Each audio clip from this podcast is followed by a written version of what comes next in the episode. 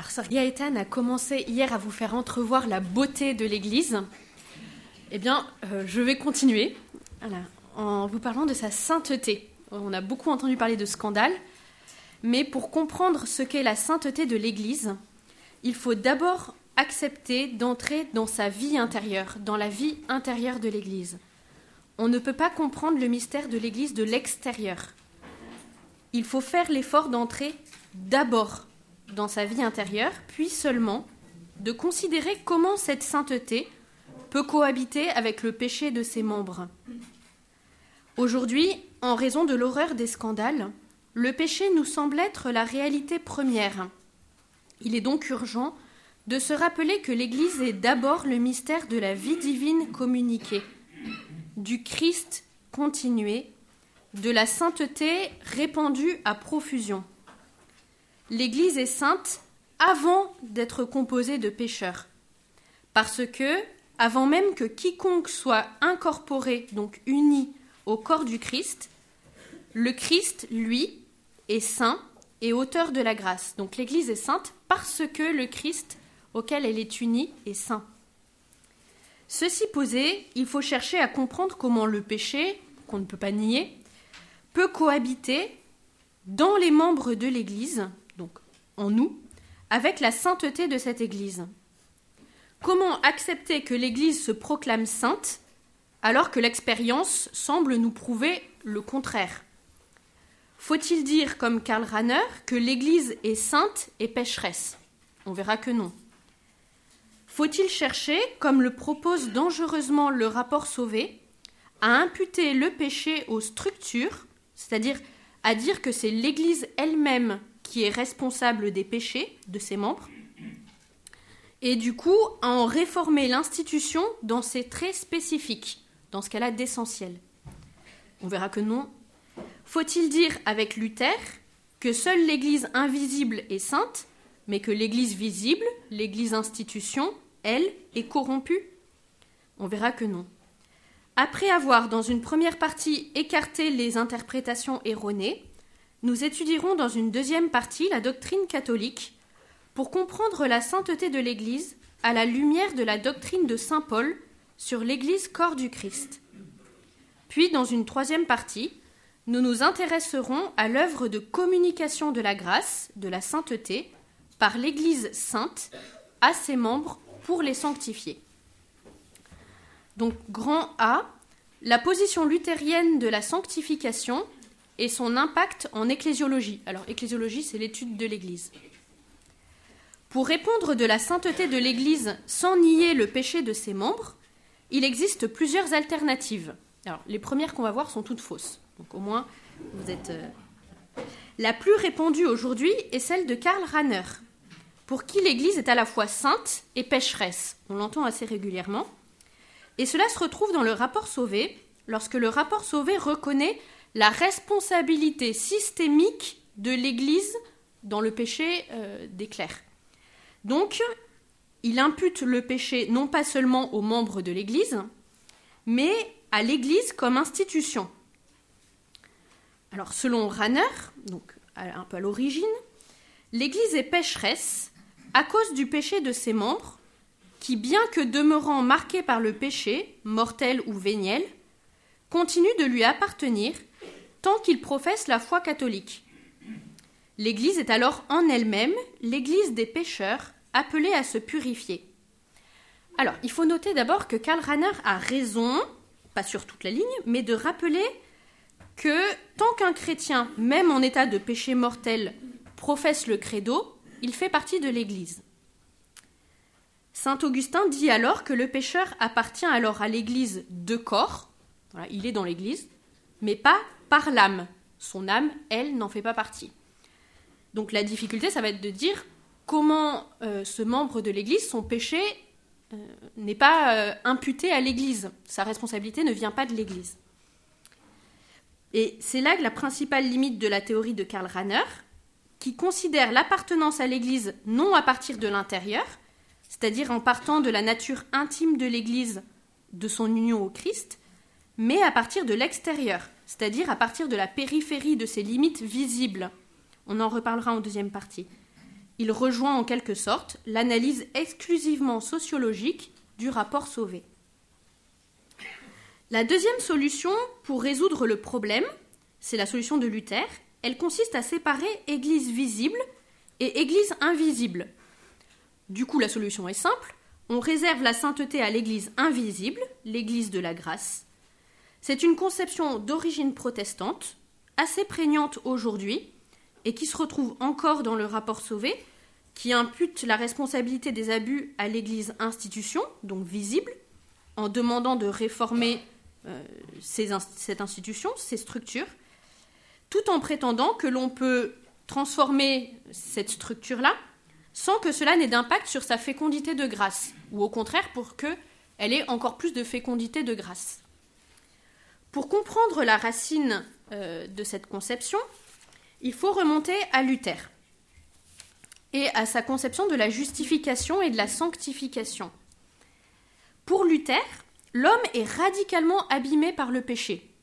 Pas seulement abîmé, mais même définitivement, irrémédiablement détruit par le péché. Cette conscience exacerbée de la puissance du péché en lui, source de grandes angoisses, l'a conduit à faire l'expérience libératrice de la grâce. Mais voilà, cette grâce qui lui est obtenue gratuitement par le Christ et qui lui est donnée par la foi seule, c'est-à-dire par la confiance inébranlable en la puissance du Christ, cette grâce, pour lui, n'est pas transformante. Alors, pour donner une petite illustration de façon un peu simpliste, il faudrait dire que pour Luther, le pécheur reste sale, couvert de boue et boiteux. Mais dans sa miséricorde, le Christ le revêt d'un manteau pour cacher cette saleté et le rendre juste et agréable à l'extérieur aux yeux du Père. Donc le Père ne voit plus le péché, il voit que les mérites du Christ, mais qui sont imputés à la personne de façon purement extérieure. Au contraire, pour un bon catholique, la grâce est transformante. Elle nous purifie de l'intérieur et nous donne de poser des œuvres méritoires, ça veut dire qu'ils méritent leur récompense, mais qui les méritent parce qu'elles ont été rendues possibles par la grâce. Donc, la grâce nous permet de poser des œuvres méritoires, rendues possibles par la grâce, et ces œuvres, sous l'action de la grâce, permettent l'obtention de nouvelles grâces. On a là un cercle vertueux. La grâce donne des œuvres qui méritent la grâce, euh, qui méritent euh, elles-mêmes d'autres œuvres, etc. Ce cercle vertueux nous tire alors du péché et du poids de la concupiscence. Quand nous parlons d'une église de pécheurs, ou de l'Eucharistie comme soutien des pécheurs, il faut alors toujours faire attention et rappeler cette distinction entre péché mortel et véniel. En effet, nous pouvons être justes et pécheurs seulement en ce que la grâce continue de cohabiter avec le péché véniel, mais non avec le péché mortel. Pour faciliter dans la suite de l'enseignement, quand je parlerai de pécheur, je parlerai d'un pécheur en état de péché mortel, donc qui n'a plus en lui la grâce. Le péché mortel supprime la grâce. Le péché véniel cohabite avec la grâce, il salit l'âme, mais il ne détruit pas la grâce. Et je le distinguerai du coup du juste, qui habituellement n'échappe pas au péché véniel, mais est en état de grâce. Appliquée à l'Église, cette conception conduit à une dissociation qui devient très vite séparation entre Église visible et invisible. L'Église n'est pas totalement niée en tant que communauté, mais elle est spiritualisée et détachée au maximum de ses réalisations concrètes et visibles. L'Église est alors, pour Luther, l'assemblée sainte et purement spirituelle des croyants. Euh, si Luther ne rejette pas totalement la dimension visible, ses successeurs iront plus loin tout ce qui, dans l'Église, est lié de près ou de loin à la condition charnelle de l'homme, donc vous vous rappelez, ce qui est irrémédiablement vicié par le péché, tout cela, tout ce qui est visible, euh, ça veut dire l'institution, ses rites, ses ministres, les prêtres, doivent être distingués, mais aussi séparés de la grâce, qui, elle, est action spirituelle, directe, invisible, saisissable seulement par la foi. On a donc apparemment résolu notre problème le personnel de l'Église est pécheur, mais la vraie Église spirituelle est sainte, l'église de la communion avec Dieu, purement intérieure. On a dissocié une église visible, que l'on peut donc transformer, et une église invisible, qui seule reste finalement importante. C'est une déviance aux conséquences lourdes qui a perduré dans le temps. Mais petit à petit, l'église de la grâce, un peu trop invisible pour être vraiment réelle, s'est estompée et a laissé la place à une église institution, coupée de sa source de vie, de la grâce. Or, en coupant l'église de sa source et de son fondateur, donc le Christ, il ne reste plus qu'une écorce que l'on cherche à réformer sans la greffer sur la sève, sur le Christ. C'est ce que tente le rapport Sauvé. Or, on ne peut pas passer au crible la structure de l'Église comme si tout en elle relevait de l'humain, célibat sacerdotal, constitution hiérarchique, etc. Telle n'est pas la position catholique. grand B, l'Église corps du Christ est sainte de la sainteté du Christ. Donc l'Église sainte. La théologie catholique, surtout ces dernières décennies, a particulièrement scruté les différentes analogies ou métaphores bibliques de l'Église. L'Écriture parle de l'Église comme corps du Christ, épouse du Christ, temple du Saint-Esprit, peuple de Dieu. Or, en théologie, la plupart des erreurs viennent d'un défaut d'équilibre dans l'articulation des diverses vérités de foi. Souvent, une déviation vient de l'importance excessive que l'on donne à telle vérité au détriment de telle autre. Ici, pour la théologie de l'Église, l'expérience de la théologie contemporaine et de ses errements a montré que les différentes images bibliques ne sont pas toutes de la même importance. On ne peut pas mettre sur le même plan l'image du peuple de Dieu, donc l'Église comme société rassemblée par Dieu, et celle du corps du Christ, développée par Saint Paul.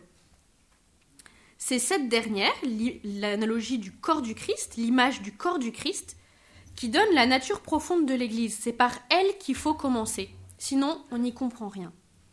À partir d'elle, on pourra articuler les autres images de l'Église. pourquoi donc? L'Église, avant d'être une société, est un corps. Mais ce corps, contrairement à ce que pouvait penser Luther, n'est pas encore purement spirituel.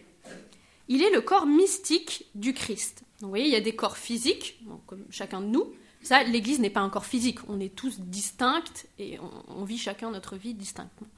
Ce n'est pas non plus un corps juste moral, une personne morale, comme une entreprise ou une association. C'est une personne mystique. Alors une personne mystique, qu'est-ce que c'est?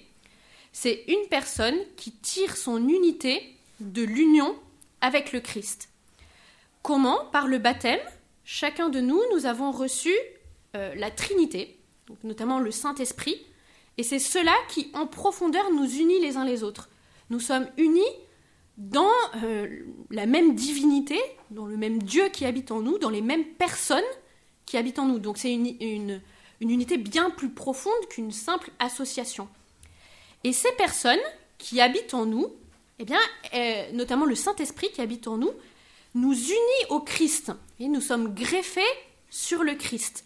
Euh, Sainte Isabelle de la Trinité disait Nous sommes des humanités de surcroît. Nous continuons l'humanité du Christ. Qu'est-ce que ça veut dire? Ça veut dire que le Christ est notre tête. il possède en plénitude la grâce, la grâce sanctifiante. Et cette grâce contenue en plénitude dans la tête, elle va rejaillir sur tous ses membres qui sont unis à la tête. Et on va tous vivre de la grâce du Christ, bah, comme des feuilles unies au tronc qui reçoivent la sève, ou comme les membres qui reçoivent le sang à partir du cœur et qui les fait vivre. Donc c'est une unité plus forte qu'une association la grâce, cette grâce qui nous vient du Christ et qui déborde sur nous, nous transforme à l'intérieur. Et en nous transformant, elle rayonne. L'Église est donc visible, y compris dans sa réalité de grâce, mais aussi absolument sainte, en raison d'abord de la présence du Saint-Esprit, et ensuite en raison de la grâce sanctifiante et de la charité. Mais vous allez me dire, oui ma sœur, ça c'est très bien dans l'abstrait, mais dans le concret, ce qui se passe, c'est que dans l'église, il n'y a pas que Padre Pio et Mère Teresa. Mon voisin, parce que c'est toujours le voisin qui a tort, mon voisin a beau être baptisé, moi je vous assure que ça ne se voit pas trop. Alors, comment expliquer ça? Il faut rappeler que la grâce qui nous est donnée en surabondance dans notre baptême ne nous transforme pas sans notre collaboration. Dans la grande majorité, voire la quasi-totalité des cas, elle n'a pas transformé toutes les dimensions de notre être. Elle a fait des progrès dans notre âme, elle a purifié telle ou telle tendance mauvaise, mais telle autre est encore bien vivace, ou pas encore assez souple sous la motion de la grâce. La grâce a pu, par exemple, tenir en respect la gourmandise et l'attrait de mes sens gustatifs. J'arrive à résister au gâteau au chocolat, sans problème. Mais mon intelligence, elle, résiste encore et toujours à l'envahissement de la grâce. Je ne résiste pas à aller voir ce qu'il y a par contre dans le placard. Donc l'orgueil ou la curiosité sont encore bien vivaces. Alors c'est tout simple. Ce qui en moi est transformé, configuré au Christ, purifié par la grâce, appartient à l'Église. Le reste fait encore partie du monde et est hors de l'Église. Ici, le cardinal Journet, qui a des pages vraiment lumineuses sur le sujet, je vous conseille en particulier une conférence qu'il a faite à Fribourg en 1965, dans laquelle il parle de façon très très simple, euh, très très simple. Vous pourrez retrouver l'adresse euh, dans, ma communication écrite, c'est sur le site du diocèse de Lausanne, Fribourg et Genève. Le cardinal Journet, dans une expression lumineuse, remarque que les frontières entre l'Église et le monde passent en chacun de nos cœurs. C'est-à-dire qu'elles passent entre ce qui en nous est transfiguré et purifié par l'amour de Dieu et ce qui ne l'est pas. Alors prenons une petite image. D'une certaine façon, l'appartenance à l'Église pourrait se comparer à un bateau. Celui qui est dans sa cabine est complètement sur le bateau. Celui qui est en plié en deux sur la balustrade, sur le pont, pour regarder la mer, a une partie de lui-même hors du bateau, mais il appartient encore au bateau par ses jambes, qui sont encore sur le bateau. Celui qui est tombé du bateau et s'agrippe à la balustrade fait encore partie du bateau, mais vous comprenez bien que sa situation est périlleuse. Eh bien, pour nous, c'est pareil. Tant que nous professons la foi de l'Église, le credo, et par le baptême, nous entrons dans le bateau. Mais notre appartenance plénière se juge en fonction des progrès de la grâce en nous. Il se peut, si nous sommes en situation de péché mortel, donc que nous avons complètement perdu la grâce sanctifiante, que notre confession de foi soit purement verbale. Nous sommes de facto un membre mort. Le cardinal Journet parle d'une Église sainte, mais non sans pécheur. Ou bien remarque que l'Église qui n'est pas sans pécheur est néanmoins sans péché. Donc quand le rapport sauvé impute les péchés à l'Église, cela il ne l'a pas compris. Le cardinal Journet dit de façon très jolie, cela, ce que des enfants comprennent très bien, des théologiens ont beaucoup de mal à se le mettre dans la tête. Et il va illustrer euh, par une citation que je vous donnerai un peu plus loin. Or, cette grâce, euh, eh bien, elle nous est communiquée de façon visible, pas pour nous sanctifier par l'Église. C'est notre C, notre troisième partie l'Église sainte communique la sainteté. L'Église, parce qu'elle est sainte, communique la grâce du Christ et donc la sainteté. Elle est notre mère, mère de vie, de grâce et de sainteté. Concrètement, si nous avons reçu en notre âme notre Dieu lors de notre baptême, c'est parce que, au nom de l'Église, un prêtre ou un, un, diacre ou un ministre ordonné nous a communiqué cette grâce avec des paroles très précises des gestes très concrets. Or, suite à la crise des abus, le rapport Sauvé remet en question cette doctrine de l'efficacité de la grâce sacramentelle. Il dit qu'il faut la réécrire. En même temps que l'identité du Christ, du prêtre, pardon, agissant in persona Christi Capitis, donc dans la personne du Christ tête, au nom du Christ tête. Le fait pour le prêtre en raison de son ordination, de pouvoir communiquer la grâce, alors même qu'il pourrait l'avoir perdue par le péché mortel, donc dans ce cas-là par un abus, est considéré par certains, donc notamment par le rapport Sauvé, euh, comme quelque chose de quasi magique. Alors là, l'expression, elle est carrément d'une audition d'un prêtre euh, dans le rapport de la SIAZ, du rapport Sauvé. Une conception de quasi magique et dangereuse puisqu'elle mettrait le prêtre, cette conception, en position de domination. Donc vous comprenez, ça, c'est pas bien. À l'origine de cette critique se trouve, une fois de plus, une mauvaise compréhension du rapport entre la grâce baptismale, qui nous sanctifie, et le charisme ministériel, le sacerdoce euh, ministériel, qui est une grâce donnée non pas d'abord pour la sanctification de celui qui le reçoit, mais pour le service de l'Église, justement pour communiquer cette grâce sanctifiante. Le cœur de la compréhension de l'identité sacerdotale est la notion d'instrument. Il faut d'abord rappeler que l'ordination n'implique pas que le prêtre soit instrument de façon toujours efficace dans toutes ses actions, mais seulement lorsqu'il célèbre un sacrement. Cette doctrine n'est pas négociable, car elle touche à la compréhension de la sainteté de l'Église. Dans les actions sacramentelles, la grâce ne vient pas du propre fond du prêtre, le prêtre ne nous communique pas sa grâce à lui, mais de l'Église sainte. Il nous communique la grâce de l'Église qui est sainte. Et si on dit il ne peut plus communiquer la grâce s'il n'est pas saint, ça veut dire qu'en fait le prêtre n'agit plus au nom de l'Église sainte, ou alors que l'Église n'est plus sainte. Il la reçoit de l'humanité du Christ que le prêtre rend présente. Le prêtre agit en la personne du Christ tête qui communique la grâce à ses membres. C'est l'identité même du prêtre qui suppose non pas domination, mais humilité et sainteté, puisque la grâce ne vient pas de lui. Les abus ne viennent pas de cette identité sacerdotale, mais de son détournement. Pour le comprendre, arrêtons-nous d'abord sur la notion d'instrument. On parle d'instrument lorsque l'effet produit dépasse radicalement les capacités naturelles de l'instrument. Par exemple, la fresque du jugement dernier de Michel-Ange n'est pas l'effet propre du pinceau, mais celui de l'action de Michel-Ange. Quand vous voyez la fresque, vous dites pas le pinceau a bien travaillé. Mais Michel-Ange communique au pinceau le mouvement, la souplesse, dans laquelle cet artiste est passé maître. L'art est celui de Michel-Ange, pas celui du pinceau lui-même. Pour l'Église, il en est de même. Le Christ communique sa grâce par les sacrements, mais ce n'est pas le ministre qui est la cause première de la grâce. Il ne fait que la communiquer de façon instrumentale. Il communique ce qui ne lui appartient pas lui-même, mais qui appartient à l'Église sainte. C'est une école d'humilité et donc de sainteté, car lorsque la vie du ministre correspond à la mission qui lui est donnée, qu'il coopère à la grâce et s'efface devant elle, il permet une réception plus fructueuse du sacrement, en favorisant la ferveur du fidèle, en le stimulant, en l'aidant à élever son âme pour en recevoir tout le fruit de grâce. Il l'aide à sortir de la routine, à être saisi par la sainteté de Dieu, à se convertir toujours plus et à faire de l'espace à la grâce.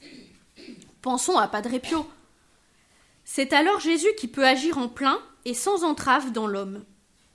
C'est alors que se révèle le vrai visage de l'Église, celui du Christ continué et rendu visible. Combien de vies données, et dont personne ne parle, surtout pas les médias, combien de vies données manifestent cette mission fondamentale de sanctification dans l'Église?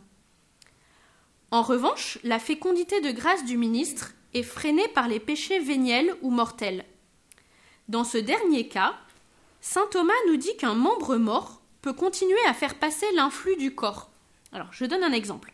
Si ma main est paralysée, voire nécrosée, je peux encore, en bougeant mon bras, communiquer un mouvement et faire tomber le micro qui est là, même si ma main, elle, ne peut plus bouger. C'est le corps vivant, ici l'Église sainte, qui communique le mouvement aux membres morts, ici le prêtre en état de péché. De même, le prêtre en état de péché qui donne un sacrement, par exemple la confession, le fait validement. La grâce passe par lui, mais comme à travers un membre mort. Le sacrement est valide, c'est-à-dire qu'en raison même de son appartenance à l'Église sainte et de son charisme ministériel, la sainteté que lui-même ne possède plus peut être communiquée quand même. C'est un scandale, car sa vie fait obstacle à la fructuosité du sacrement, et, s'il s'agit de la Sainte Messe, il communie pour sa propre condamnation. Combien sommes-nous loin de la fécondité et du fruit que peuvent donner les saints? Dans cette situation scandaleuse, nous voyons pourtant que la sainteté de l'Église est plus que la sainteté de ses membres. Et il faut bien comprendre que la responsable du péché, ce n'est pas l'Église, c'est le prêtre, la personne. Alors le carnal journée disait ça de façon très simple. Il disait ça, même des enfants le comprennent. Les théologiens n'y arrivent pas, mais les enfants comprennent. Si je leur dis, moi qui suis prêtre, si je dis un mensonge, est-ce que c'est parce que je suis prêtre ou est-ce que je ne suis pas assez prêtre? Les enfants ils disent, bah, parce que vous n'êtes pas assez prêtre. Si toi tu fais un petit vol, C'est parce que tu es baptisé ou parce que tu n'es pas assez saint? Bah, C'est parce que je ne suis pas assez saint. Eh bien, il disait ensuite ce qui est beau dans l'humilité et la magnanimité de l'Église, c'est que l'Église fait pénitence pour les péchés de ses membres, alors qu'elle-même est sainte. On ne peut pas lui donner la responsabilité du péché. Elle peut faire pénitence pour les péchés de ses membres qui ne sont pas les siens. Concluons. C'est par la sainteté, en remettant notre Seigneur Jésus-Christ au centre, que nous trouverons la réponse au scandale. Ne nous trompons pas de cible. Le scandale, c'est le péché dans son horreur. Ce n'est pas la structure de l'Église. Le péché pullule là où Dieu et sa grâce se retirent parce que refusés. Il pullule donc là où l'Église, dans son mystère de communion avec Dieu, se retire. Rendre compte du mystère de l'Église, c'est donc d'abord rendre compte de la richesse de l'expérience chrétienne. C'est évoquer l'intimité de l'union à Dieu décrite par les saints, seules vraies images de l'Église sans tache ni ride. Ce que saint Thomas, Charles Journet et bien d'autres contemplent dans l'Église, c'est l'union transformante de l'humanité unie au Verbe et à l'Esprit Saint pour retourner au Père. Cette union, opérée par la charité, est reflétée de la façon la plus pure dans les âmes des saints, où l'Esprit Saint prépare à l'époux une demeure sainte et immaculée.